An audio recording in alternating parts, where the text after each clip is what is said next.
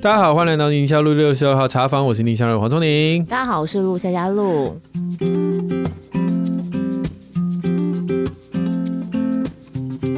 今天是除夕了，对，除夕谁会听宁夏路？除夕要唱那个啊。怎么？每条大街小巷，每个人的嘴里，的第一句话就是恭喜恭喜。不过我想应该没人听吧。现在年味很很淡，很淡，尤其在台北超淡。对呀、啊，我每次过年有一种苍凉感啊，就是。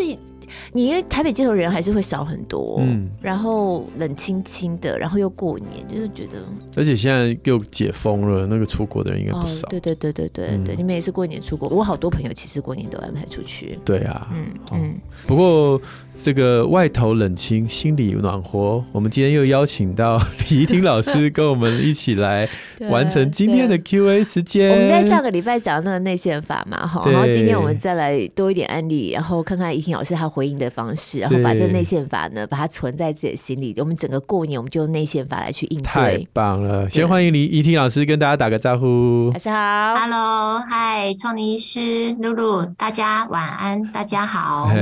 那个好久不见啊，不没有，其实我们是连着录的，两分钟前 才把上一集录完。其实听众们是上个礼拜听到怡婷老师，我们两分钟前才收掉。我们一定要这么做作吗？不都这样吗？你做节目你也知道，怡婷老师，我们今天真的，因为上个礼拜我们介绍怡婷老师的这个书啊，一句教养之外，我们也介绍了这个内线法的这样一个一个概念概念，然后沟通。对，其实这个基础的基本功很重要。大家如果还没有听过上周的，可以听完这一集再回过去听，或者是就直接是把上一集先听完再听这一集都可以哦。对对。那我们今天就直接进入到案例了，因为上次累积太多 Q&A。我们第一位是二恩妈哈，嗯嗯，哇，我觉得我们的黄颂宁医师很厉害，看到二恩妈写很多，他立刻就 cue 我叫我念。你主播啊，二恩妈她说想要听多一点家里头。那个兄弟姐妹的互动、手足互动跟两代教养，啊，我觉得这件事情在除夕非常重要，因为家里头小孩一多哈，你知道除夕大家都回来了，嗯，如果啦，如果是有这样这样家里头就是除夕还围炉的话，然后长辈也在，嗯，哦，长辈对应那些小孩的方式不一样，是。哦，对大的对小的的态度不一致，这种，嗯、或是兄弟姐妹大家吵起来，堂兄弟姐妹哇，那一团乱的，你要怎么还要内线法，还要先稳定自己，我觉得一定要。这是叫什么？功力要很高，内在内在一直都不稳定，就整个过年都消失。对啊，整个过年 过年就都是那种。负面的情绪一直累积，然后等到明年要过年的时候，焦虑感又出现，就是大家大家就是不停的一直循环在这种世界里头，不是吗？哎，这种逻辑里面，所以好，二人妈她就是想要问关于家有兄弟姐妹的互动跟两代教养，然后他们家的兄弟俩呢，年纪差距蛮大的，哥哥是已经六岁要七岁了，弟弟才一岁半，然后兄弟俩就是相爱相杀啦。嗯，哎、嗯，台语怎么讲？对吧？兄爱兄台。没有。这句话没有台语哦，我只有听过国语，真的哦，因为我这句话是台语来的。相杀好像有点。相杀，台语想起来有点太凶猛了，就是很爱啦，但是也很很会互相伤害啊。那你弟弟才一岁多啊，根本。也搞不清楚状况，反正不开心就哭。那只要一哭呢，老人家就是会先去哄那个哭的那个，他根本也不晓得事情发生的原委。对，不知道可能哥哥刚才也被弟弟给搞了，怎么样了？所以哥哥就会觉得委屈。你是不是觉得这种场面在过年的时候会常常碰到呢？对不对？对，就是一群孩子玩在一起，哎、啊，小的怎么弄，大的也搞不清楚。你只看到大的就回头去修理小的，对。然后小的有的时候就会哭的特别大声。哎呀，你是哥哥啊，你，要什么对，对爱惜弟弟妹妹啊？对，过年了呀，难得过年来一起玩啊，嗯、好好玩啊！你要当大家的榜样啊。过，过年就长了一岁啊，嗯、这种。然后哥哥就整个过年也不开心，这样子，大的也不开心，这样子。而且哥哥永远没办法轮流，因为明年他还是最大的。哎呀，你又。要当榜样，所以哥哥从小就累积了，长大之后要过年他就焦虑。对，奇怪，不是应该轮流吗？对 啊，所以老师碰到像这种状况，就是家里头小孩多的哈，又过年，假设是这个更多小孩全部都混在一起，然后又有长辈，嗯，长辈的教养态度可能跟家长不一样，或长辈对大的对小的那个姿态不一样，嗯，像这样子，萨铁能够扮演什么样的角色吗？好，其实我觉得这个是家庭常见的纷争。嗯，那我其实现在因为过年，我们都必须要回公婆家。其实我举一个最简单的案例好了，就是我其实往年每次回婆婆家过年，那因为都在冬天，可是我们婆家在台南，嗯，那。台南其实是一个相对台北比较没那么冷，没这么冷，对对对。所以其实我的小孩，尤其是老二哦，就是他不太喜欢穿长裤长袖。嗯，他在台南都会穿短裤短袖吊嘎。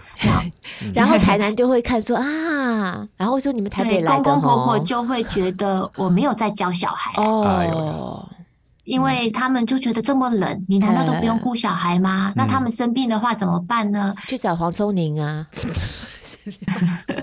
所以我的婆婆就会不停的叫我去叫小孩穿衣服。对啊，那这个就是两代的大人的一些互动上面的一些矛盾，因为小孩就不穿，对，可是长辈都很喜欢叫爸爸妈妈叫小孩去穿，对，所以如果。有听过上一集我们的内宪法的线就是界限要厘清，对，那怎么样厘清？我们就去看婆婆叫我叫小孩去穿衣服，这个就是一个需求了。对，对。上个礼拜呃，聪明医师说这就是需求，对，教唆了，这个叫教唆，对，教唆是这个呃，透过中间人，呃、教唆，对，感觉要报警的教唆。婆婆其实他忘了自己其实是可以直达给小孩这些概念或者是想法，嗯，可是他每次都跟我说啊，姨婷哦啊，妈妈跟你讲，你都没去做呢，啊，恁囝恁恁早囝袂寒吗？啊，你安尼做老母袂使呢，嗯，那我其实，在当下我就会笑一笑，然后我就会把我老二就是二女儿叫来，我就说，哎，川川你来一下，嗯，然后我们家的老二就会跑来说，怎么了，妈妈？然后我就会说，阿妈有事要跟你说。对对，我说阿妈奶奶有事情要跟你说。然后我就跟我婆婆说，妈，你现在可以直接跟她说了。嗯、那这个就是帮助他们建立一条直接沟通的线，嗯、因为你你有想要叫小孩穿衣服，但我其实是可以容许孩子不穿外套、不穿长裤长袖的。是。嗯所以这个跟我的教养的方式是互相捍格的。那最好的方式就是你们自己去沟通。所以我就帮助他们建立彼此的沟通线。那我的婆婆也很可爱，她是个很可爱的老人啊，所以她也很直白的说：“好啊，那阿川你要去穿衣服啊，阿嬷齁。”还没讲完呢，我们家二女儿就说不用啦，就跑了。那 留下一个非常错愕的阿嬷，嗯、然后阿妈就看着我说：“啊，那阿内啦，就是怎么可以这样？那还会再跟你再再媳妇再念一顿吗？就是除了穿衣服这件事情，还要再念说：啊，你要跟你们家女儿讲啊，阿妈还没有讲完话，她不可以先跑走啊，就战线又拉更长哎。”会会会，可是呢，因为我婆婆就会说怎么会这样，我就会立刻跟她说，对呀，妈，怎么会这样？嗯、孩子真的很不好教吼，嗯，就是我会把这个界限分得很清楚，就告诉她，对呀，我会站在她那一边呢，对。因为她也自己知道孩子不好教，嗯、然后我就会说，对呀，妈，我们真的不太能够把孩子教好，因为他也不听你的，也不听我的，这样。但我有跟我婆婆说，但是妈，我有照顾好自己哦。你看你的媳妇儿，我穿的超多的。这是一个非常有趣的，因为很多人会不知不觉把自己的孩子当做一个成绩单。嗯，哎、欸，过年过节让婆婆看一下我把孩子带得多好。可是怡婷老师完全没有这个压力。对，还是对，对啊，嗯，不好带，嗯，是啊，对对对。可是有些长辈会把这个压力就是直接的放在。家长身上，放在父母身上，就觉得说，哎，就是你没有教好，所以孩子才会这样。除非你是那个大财阀的小儿子，他有压力吧？你有看那部？我觉得讨论度好高。其实我的公公婆婆不止一次的告诫我，就是在我孩子很小的时候，因为我们家老大两岁，我开始学习萨提尔模式嘛。那其实，在整个过程，我们家的孩子，尤其老二，情绪起伏很大，所以有几年回婆婆家的时候。哦，我们家老二一直哭，嗯、所以我们家的婆婆都受不了，嗯，她就跟我说：“怡婷，你要打下去，打下去才乖。哎”好，就是她不停的告诉我这句话，这样，嗯嗯，嗯，嗯。那其实她也觉得我太宠小孩，但是我我并不这么认为，我的内在是稳定的，我就可以跟她说：“妈。”打下去是一时的，但打下去我还得收、嗯、那个一辈子的功课，我收不完哎、欸。嗯，好，所以我就是这样跟我婆婆说，所以我的婆婆就会觉得，哎呀，我怎么？怎么不打下去？把打下去比较乖啊！你让我想到一个网络笑话，我不是才贴给你一个梗图，不是吗？就是我们现在为了要让孩子记性好，我们就是给他吃鱼油啊，吃什么 DHA，有的没的要吃一大堆。以前我们爸妈要我们记性好，一个巴掌下来，我们记性就好，什么都记住了。其实只记得那个，只记得那个巴掌，对了，对不对？然后，嗯，所以我也是把界限画的很清楚。所以你也花了很多年的时间跟。尤其你是一个媳妇的角色哦，跟公婆这样沟通，嗯、其实你看我们在听友会也很常碰到这种问题。嗯，怎么跟长辈沟通教育理念？然后媳妇要跟长辈沟通的难度更高。你看哦，这又是另外一种极端。有些人家里婆婆是根本没把你放眼里，直接去教养你的小孩哦。嗯嗯嗯，嗯。今天怡婷老师是相反，是因为那个压力是教唆的这个过程。可是也有些人是是这样子一个，就直接把小孩抓来，然后就说叫你把衣服穿起来。嗯，那也许小孩会反抗，小孩说我怎么不想要来阿妈家，不想要来这个外婆家，啊很烦啊怎样怎样？如果是这样的话，怡婷老师你要怎么去？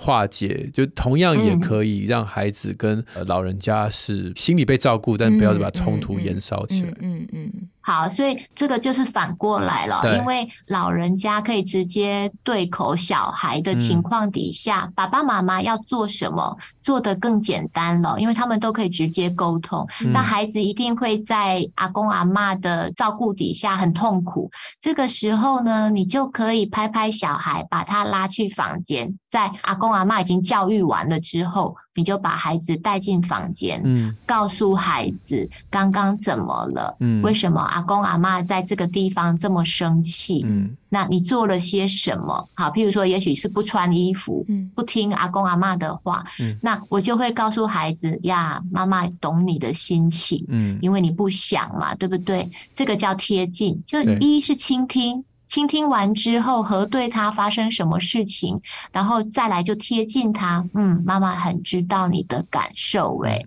那你有没有什么方法，不要让阿公阿妈一直骂你？因为阿公阿妈一直骂你，妈妈也蛮心疼的。嗯，有没有什么应对的方法？你可以保护你自己，不在这个地方一直受伤。嗯，因为妈妈没有办法代替你呀。嗯嗯嗯。好，这个就是教会孩子在面对不同大人的时候，他如何做到保护自己，同时我们大人也支持他、陪伴他。嗯，这个就是连接孩子的内在渴望了。孩子都希望有人懂他、爱他、嗯、支持他。嗯、那爸爸妈妈刚好就可以利用这样的方式去做到支持他的。嗯。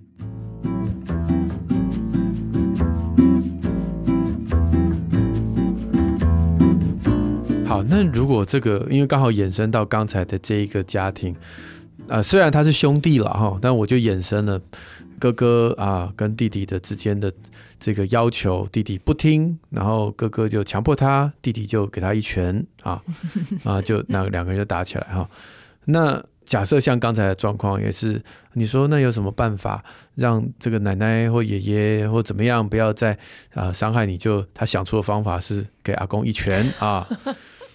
假假如就是这种，你可以同理他内心受到的这种压迫跟受挫感。可他处理的，但他处理的方式是给人家一拳。对，那这个、嗯，那我们就可以核对他喽。啊，你要问他，宝贝，给他一拳确实是很痛快的。嗯、那我想问的是，给他一拳之后呢？嗯，孩子，你之后该负担的责任会不会受到更大的伤害啊？嗯。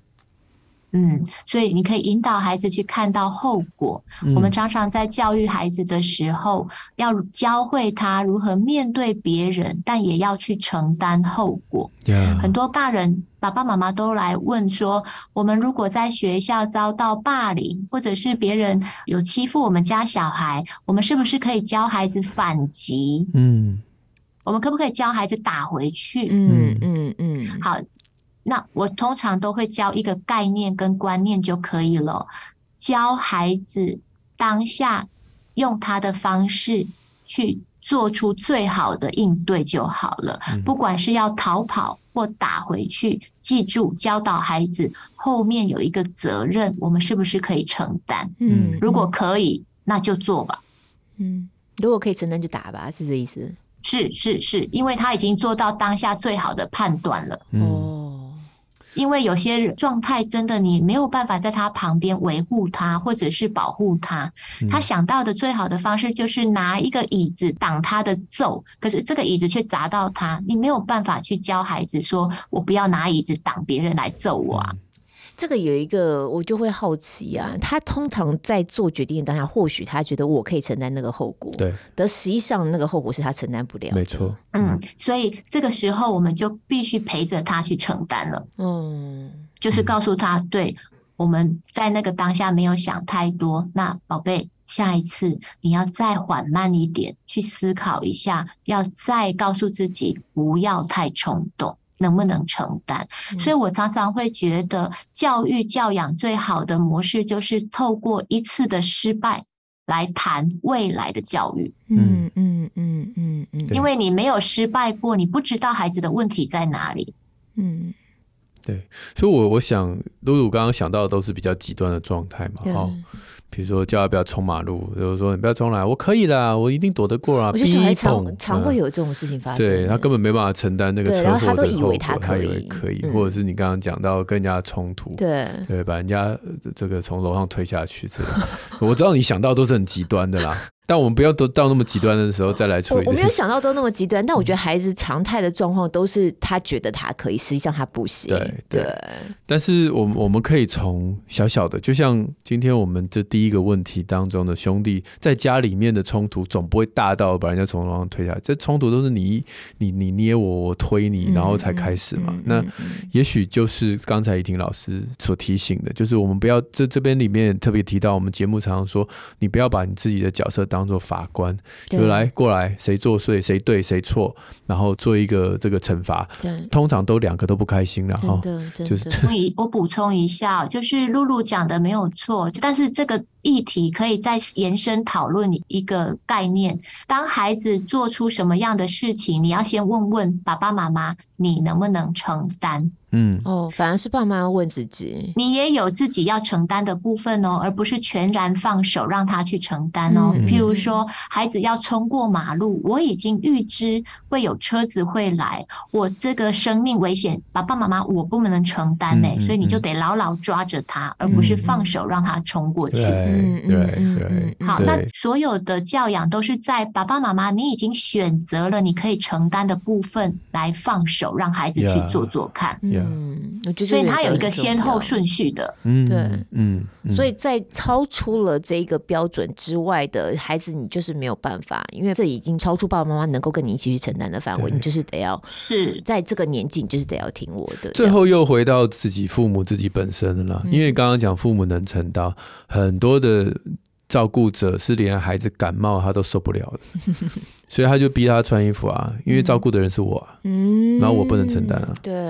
但真的不能吗？还是因为你的生活已经混乱到一个程度，没有办法再接受任何额外的刺激？对对。所以这个东西都可以事后再去想，为什么我的扣打这么少？对对对。是不是我我需要去做一些改变、调整、整理？对。然后关于刚刚这个两个兄弟的议题，我来谈一谈，就是我们家的手足的争执的画面给大家听好了。就是像我自己是没有办法承担孩子打架后的伤害，因为对我来说这是不必要的伤害。对。所以在我的家庭规范里面的唯一一条就是手足之间不能动手打人。是。好，我只我只。要求这个。嗯、那可是你规范归规范了，孩子是绝对不会听你的规范，这是正常发展。嗯、好，所以所以你也得知道，孩子打架或者是吵架是很必然的。我我有一次就听到我我坐在客厅，然后两个姐妹呢从她的房间里面发出嘶吼、撕裂、崩溃的声音，这样。嗯那我赶到他们的房间，打开门一看，我发现我们家的老二，就是当时才八岁吧，老二躺在地上，嗯，然后他的身上呢有一个，就是我们家是高架床，嗯，所以有一个活动式的铁的楼梯，嗯，这个楼梯是活动的，正好压在他的身上，哎呀。然后我们家老大是站在他的床前面，就是对着老二这样，嗯，然后是站站得好好的，嗯，那他们中间呢有一台很大的电风扇头断掉了，躺在地上，嗯，简直是发生一场大战，啊、所以像这样子的画面场景。可能是很多家庭的手足会发生的。对，那我一进到这个房间里面，一个能够引导的父母该做些什么？嗯。那其实就是你要确认自己内在是不是稳定。嗯、那因为我已经是相对稳定的妈妈，所以我对这样一个画面，我感到惊奇。怎么可以把电风扇弄成这样？你们到底是对他做什么？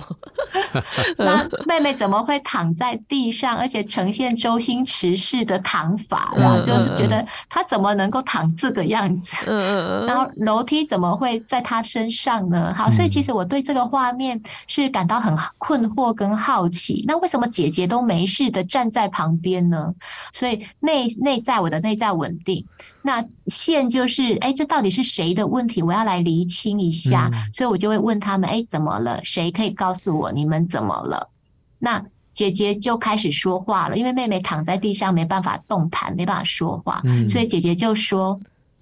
妹妹每次都弄我，然后呢，她刚刚拿梯子做事要打我，嗯，所以我就很生气的把她推倒了，嗯，好，那她就讲述了她自己有利的一方，这样，对，都是这样，对对，都是对方的问题，这样，嗯。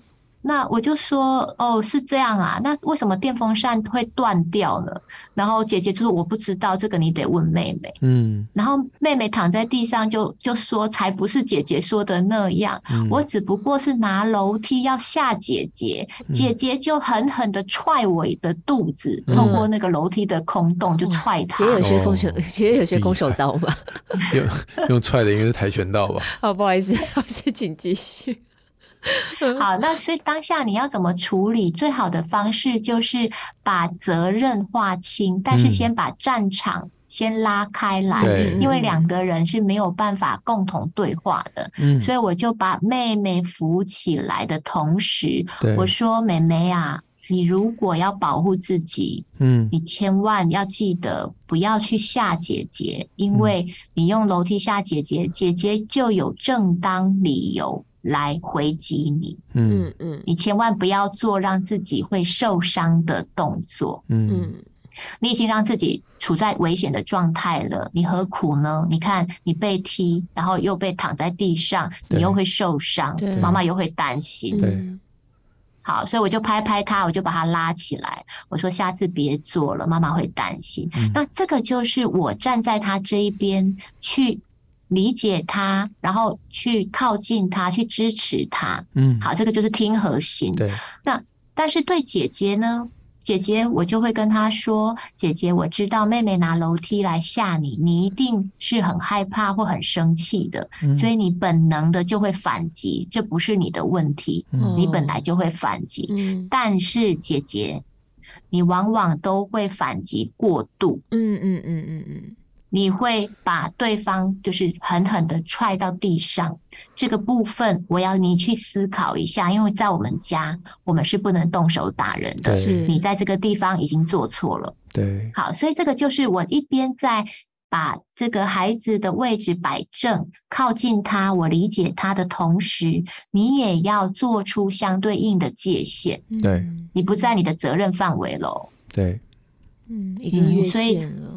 当下我就帮妹妹扶起来，我就让她出去，我就说不用担心电风扇，我晚一点会请爸爸来修。嗯，那姐姐你检查一下你自己有没有受伤，但是要记得下一次不要再动手了。对对。嗯其实我觉得这样的一个过程，虽然好像听起来很很长，对，但其实是值得的，因为他们被同理后是可以预防下一次的冲突，而不是说每一次都来谁对谁错，对，然后就一刀划下去，就爸妈都在做法官。对对，我觉得这样这个怡婷老师刚刚示范这样的一个过程，其实可以应用在每一个。手足的感觉起来，并没有去追究到底发生了什么事。嗯、你先说了什么，还是你先做了什么？你又做了什么什么事？这这种，嗯。而且他替妹妹跟姐姐都会有一个，他们都会有下台阶，或者是一个同理的，就是其实有很多的情绪在当中，我们都可以理解。对，对，那那但是是不是越过那条线？这个都是看每个家的家法，这个家家庭里面的规范是不一样的。对对对，真的。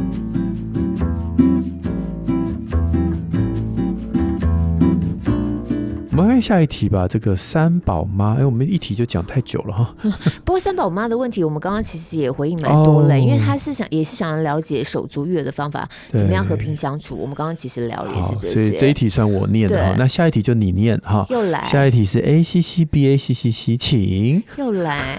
都挑字数多的，不过下一题我跟你讲，我早就知道你会有这一招，所以我已经刚才先看了一下，也是有点差不多概念。我们刚才也有聊到，因为他、哦、对他是在讲说，他先说哦，听我们节目，然后知道原来他两岁孩子高敏儿嘛。嗯嗯、不过他是针对也是跟呃长辈的教养模式要怎么沟通，因为他们是阿公阿妈一直干涉，而大小事都干涉，吃饭吃药有的没的。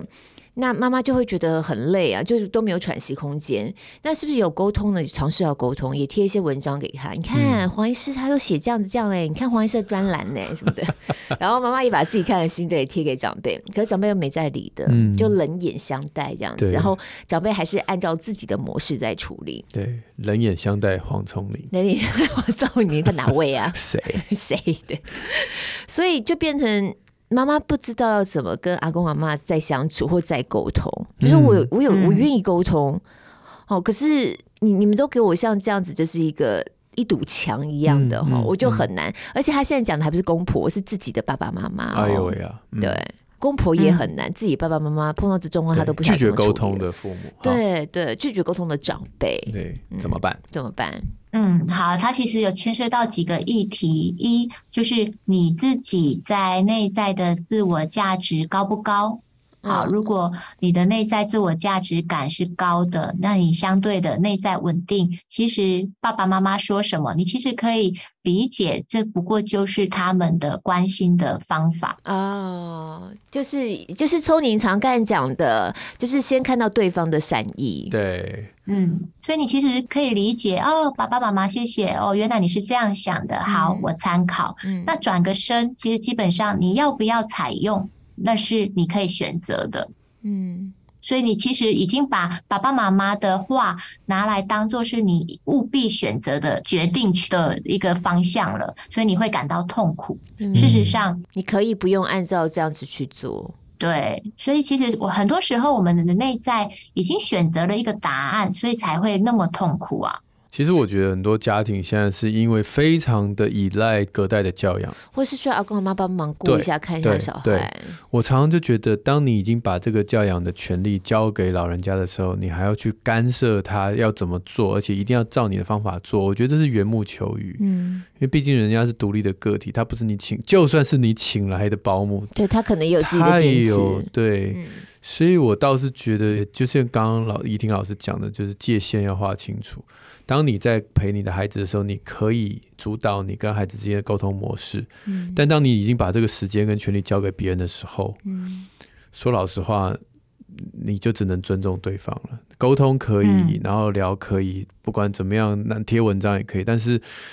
在这个过程当中，你不太可能让对方完全听你的。这件事情不只是隔代，连夫妻之间都会。有时候把小孩交给爸爸，嗯，然后爸爸的带法，他就是出去衣服乱穿，头发乱绑，处处 finger pointing。嗯，但我觉得这样都是一个让自己更痛苦。嗯，对，让自己更痛苦。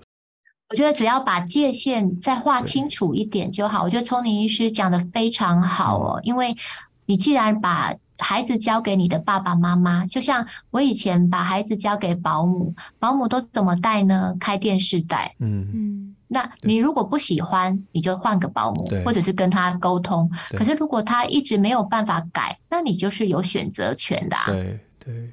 所以像有时候我工作很忙，以前呢，啊，我就会把孩子交给先生。那晚上回去的时候，我都会问我的孩子今天吃饭了吗？嗯、我的孩子都会很开心的说：“妈妈，我今天都没吃饭。”妈妈，我今天就吃了泡面。妈，我今天就去吃玉饭团之类的。不不，比那个还惨，他们都吃洋芋片。他们是洋芋片，天哪！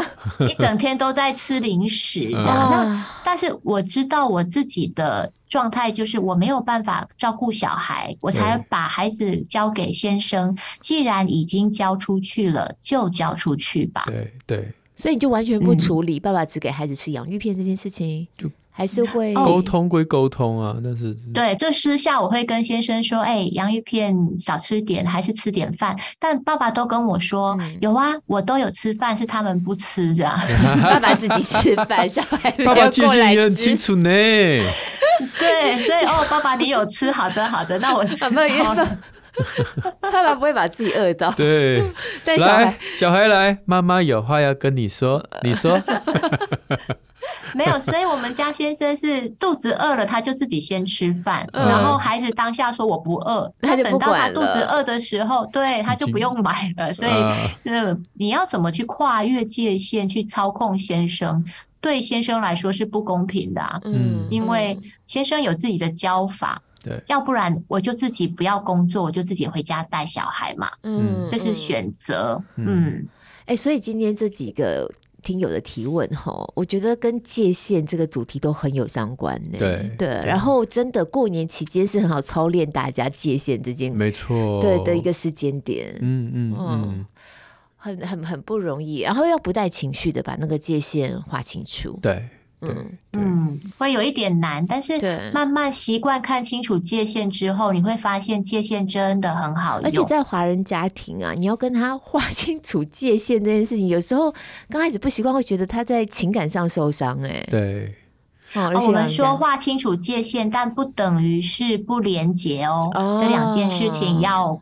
对，界限是责任。对，好，譬如说，像有一次我们出去外面玩，然后小朋友呢玩滑板车跌倒了，受伤了，然后但是他跌倒受伤，他不怕呀，他就说：“妈妈，我还可以再玩吗？”嗯，对我来说，跌倒就是跌倒。就敷药就好了。你还想玩，那你就要记得下一次要小心一点。你就去玩吧。嗯，那我都这样跟孩子说，孩子就很开心啦。但问题是走没两步，爸爸说不行，给我回来，不准再玩了。因为爸爸觉得他叠太多次了，或什么，怕他受伤了。对对，所以爸爸就不准啦。那孩子就跑回来跟我哭啊，说妈妈，你不是说可以吗？爸爸都说不行。爸爸都对对，你去跟爸爸讲啦。那我就跟孩。对，这个地方界限就清楚，知道我是可以的，爸爸不行，那到底是要怎么处理呢？我就跟孩子说：“孩子啊，你在我这里，我是允许你玩的哦，所以你在我这里是 OK 的，过关喽。那至于爸爸那一边，你自己要去跟爸爸沟通，那是你跟爸爸之间的问题。”嗯嗯嗯嗯。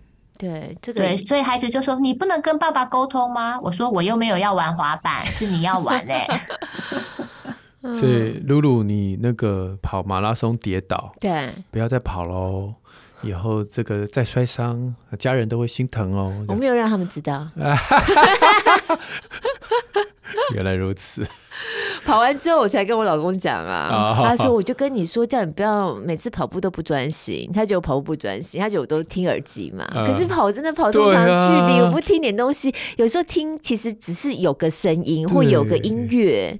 这是他归因错误，他以为只要专心就不会跌倒，但我不觉得。我觉得就是没力气了。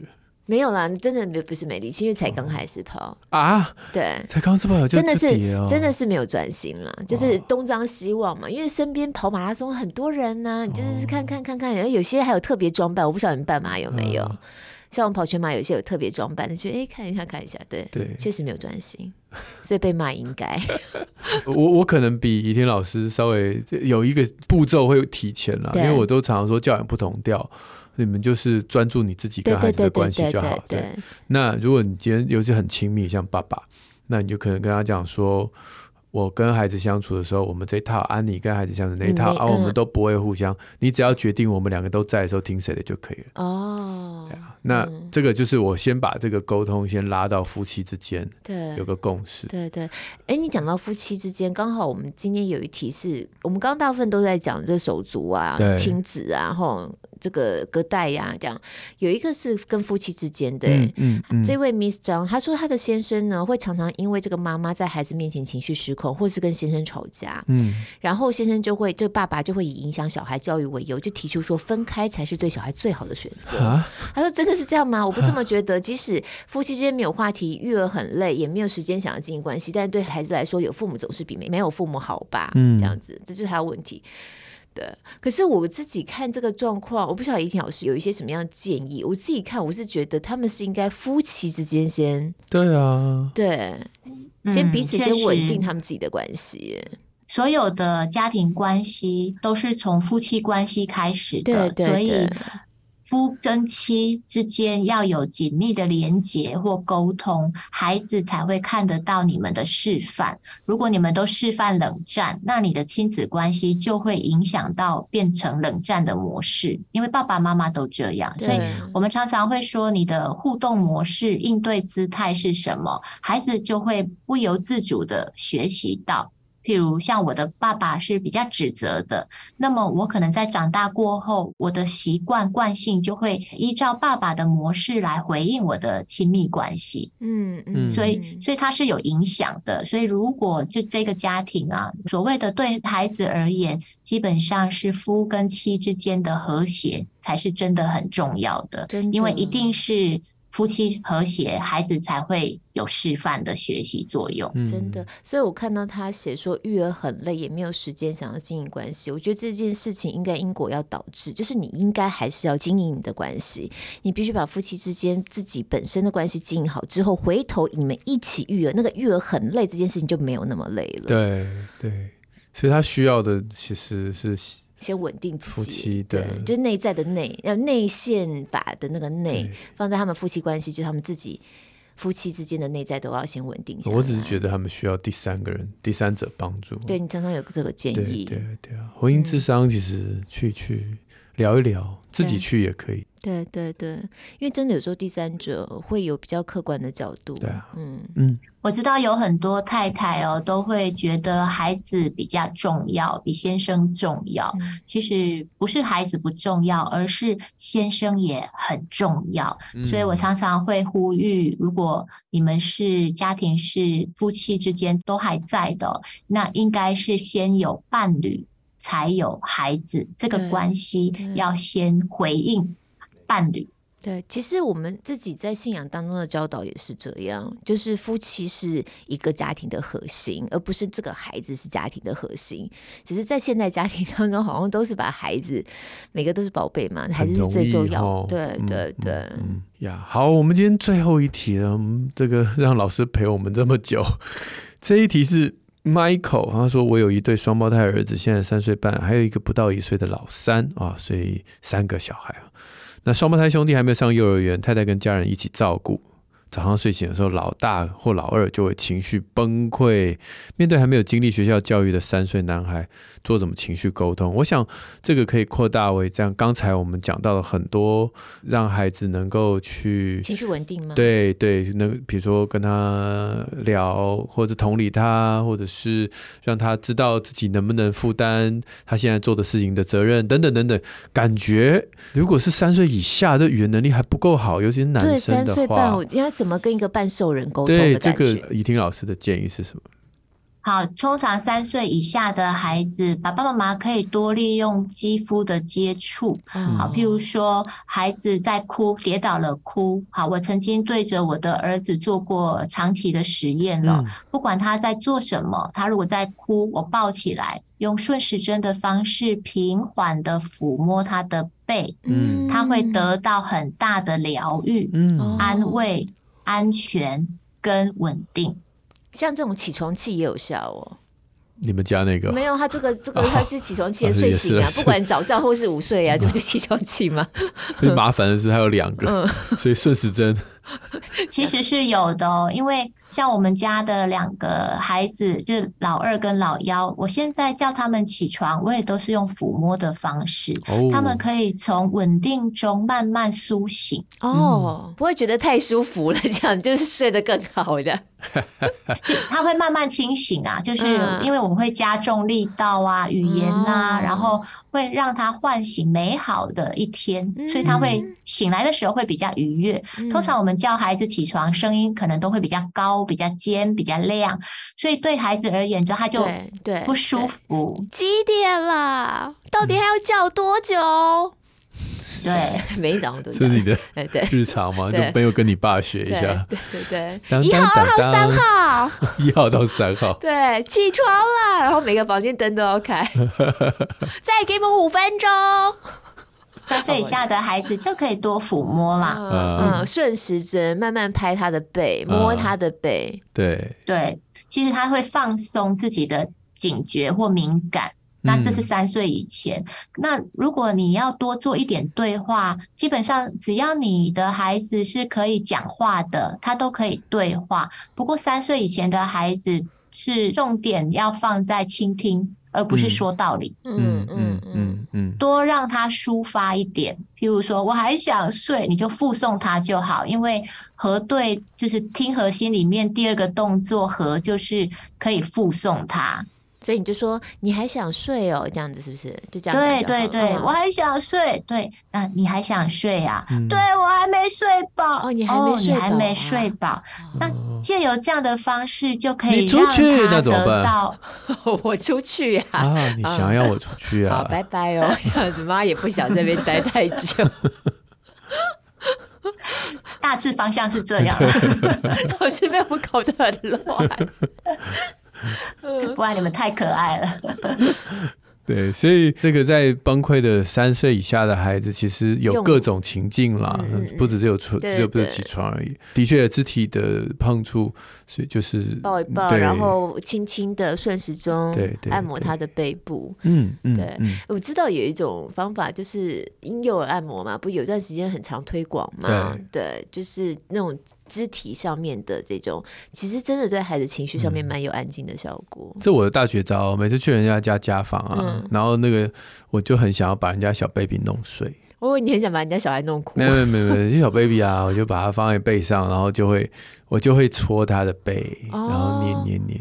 哦，你就是有点就是实验看看，这个是用在每个孩子上。小孩只要肯给我抱，就是小 baby 只要肯给我抱，我都会想把它弄碎。啊，都可以吗？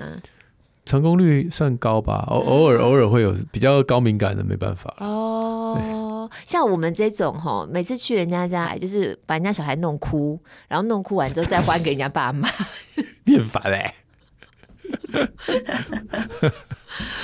好哟，今天哎、欸，老师跟我们讲了好多，我都觉得很实用的方法哎，哈、嗯。对，所以跟大家介绍一句教养哈，亲子天下线上课程，一句教养让萨提尔带领孩子成为具有生命韧性的主人，就是李怡婷老师的课程。对，那大家就有兴趣可以在我们的节目资讯栏看到连接。对对，我其实不管是这一次跟李怡婷老师聊，或是像上次跟重庆阿健老师聊，我都觉得。在他们的训练之下，关于界限清楚这件事情，他们是真的做的非常的是好，是，然后真的很有帮助，在他们人际之间不会全部搅和在一起，你也烦我也烦，全部人都乱成一团。而且两位来节目，我们常会闹他们，他们都他们都很，他们还是心如止水。